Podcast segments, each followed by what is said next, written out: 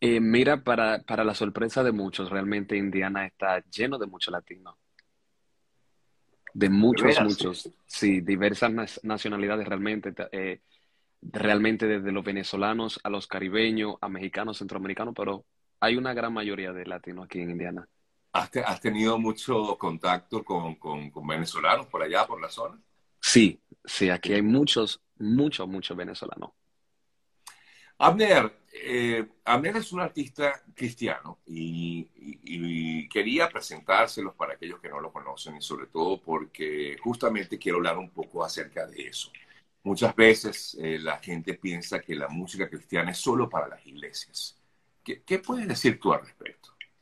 Eh, realmente la música cristiana está su no existe música cristiana y música secular. Música es música. Eh, música es musical. El que la interpreta viene siendo el cristiano o la persona realmente que no, no se considera servirle a Dios. Eh, pero mi música la he tratado de proyectar a que toque aspectos específicos del corazón, eh, como la fe, como la motivación, como la inspiración a vivir, al querer este, seguir caminando día tras día a pesar de las preocupaciones y los problemas de la vida. Las dificultades y todos los obstáculos que nos encontramos en el camino. Hemos vivido años muy duros, los últimos años han sido muy duros. La pandemia y toda esta situación, por ejemplo, que tú como eh, latino que eres, de origen latino, sabes lo que significa, pues también para muchos eh, ciudadanos de estos países eh, tener que enfrentar una nueva vida a la hora de emigrar.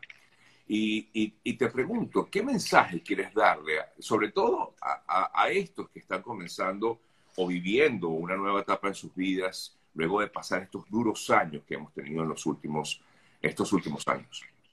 Eh, bueno, realmente la estati- la estadística ha comprobado de que el nivel de suicidio ha subido excepcionalmente, o sea, de una manera que nos ha dejado con la boca abierta. O sea, la depresión ha dado muy difícil, está dando muy duro ahora mismo en nuestra generación, la decepción, el defraude, eh, y mucha gente están tirando la toalla, o sea, no quieren vivir, no quieren, este, no le encuentran sentido a la vida, encuentran que estas situaciones son muy difíciles um, y no saben cómo conllevarlas. Así que mi música, su intención es acordarle a la gente que ellos sí tienen la fuerza, de que sí pueden seguir caminando, de que sí pueden seguir creyendo, eh, que no hay razón para dejar de vivir. O sea, que el momento ahora mismo es difícil, pero hay algo mayor al otro lado de la montaña. Sí, sin duda alguna. Ahora, hoy día, sobre todo las nuevas generaciones, eh, Abner, tienen una, digamos, eh, es muy duro porque lo que ven día a día, no solamente lo que han vivido, sino lo que ven día a día, lo que venden las redes sociales, lo que venden los medios. Wow, qué, qué difícil es poder llegarle a un joven y decirle, mira, eh, levántate y sigue adelante. ¿Cómo lo haces tú en tu caso? Que me imagino que es parte de tu propósito con tu música, Abner.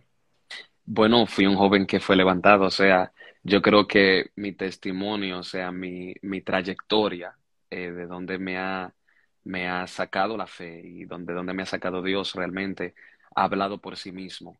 Eh, no estoy cantando música por cantarla linda, sino que mucho de lo que estoy cantando, um, es testimonio de lo que yo he tenido que vivir. ¿Qué, qué has tenido que vivir, Abner? Bueno, en muchas ocasiones tuve que ser, eh, no tuve dónde vivir. Cuando estuve en Nueva York, eh, por muchos años yo estuve muy solo. Estuve, me fui, me quedé en Nueva York solo, eh, a pesar de, de mi familia trasladándose acá hacia Indianápolis. Y en esas transiciones hubo muchas ocasiones donde tuve que vivir o en mi carro, eh, no sabía qué comer, eh, incluso había bajado de peso a como a 98, 99 libras, um, de lo, de la, de la malnutrición. Y en esas ocasiones donde realmente le llega el pensamiento a la mente, esto no vale la pena, no quiero seguir luchando, no quiero seguir peleando, no quiero seguir eh, caminando creyendo en Dios o en una palabra, y poder sentir esa convicción de que Dios a mí no me ha abandonado y poder salir de esos problemas, a mí me ha ayudado poder ayudar a otros a salir igual de esos problemas. ¿Y, y, y quién- dónde encontraste esa, digamos, esa respuesta, Abner? So, yo soy nacido y criado realmente en el Evangelio, mis padres Ah, son cristianos y siempre me infundieron este, un, un gran nivel de fe. O sea, um, en esos procesos lo que escuchaba era a mi mamá, escuchaba a mi papá, acordándome de que todavía... O sea, lo, escuchabas aquí. Claro, sí. Eh, y, y, constantemente acordándome de que Dios está en control, Dios está en control, Dios está en control. Esto es simplemente algo temporero, este, temporal, no es para siempre. Y, y creo fielmente de que lo que infunde un padre y una madre es tan y tan grande que aunque yo estuve en mis 20 y tuve en mi adolescencia o, como sea, eso estuvo corriendo en mi mente constantemente. Tú lo puedes lograr. Mami y papi dijeron que tú sí puedes. No, no fueron personas de que de decir no, tú no lo vas a poder hacer, que tú no lo puedes lograr, que muchas veces como padres se infunde eso a los hijos, este, y muchas veces hasta inconscientemente por costumbre, porque lo, escucha, lo escucharon de sus padres, pero esa motivación y esa fe a mí me pudo ayudar a seguir caminando. ¿En algún momento te sentiste tan, tan, tan ahogado que pensaste que no podías salir de ese hoyo, Abner?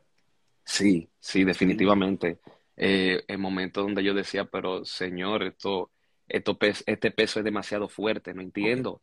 Eh, porque la Biblia dice que que tú no das peso que uno no puede aguantar, eh, o, problemas o circunstancias con las cuales uno no puede lidiar, pero no sabía que estaba produciendo en mis mayores fuerzas para mayores pesos. O sea, cuando he transicionado a problemas aún más grandes, me acuerdo de que si Dios me sacó de la última, Dios me puede sacar de la, de la próxima.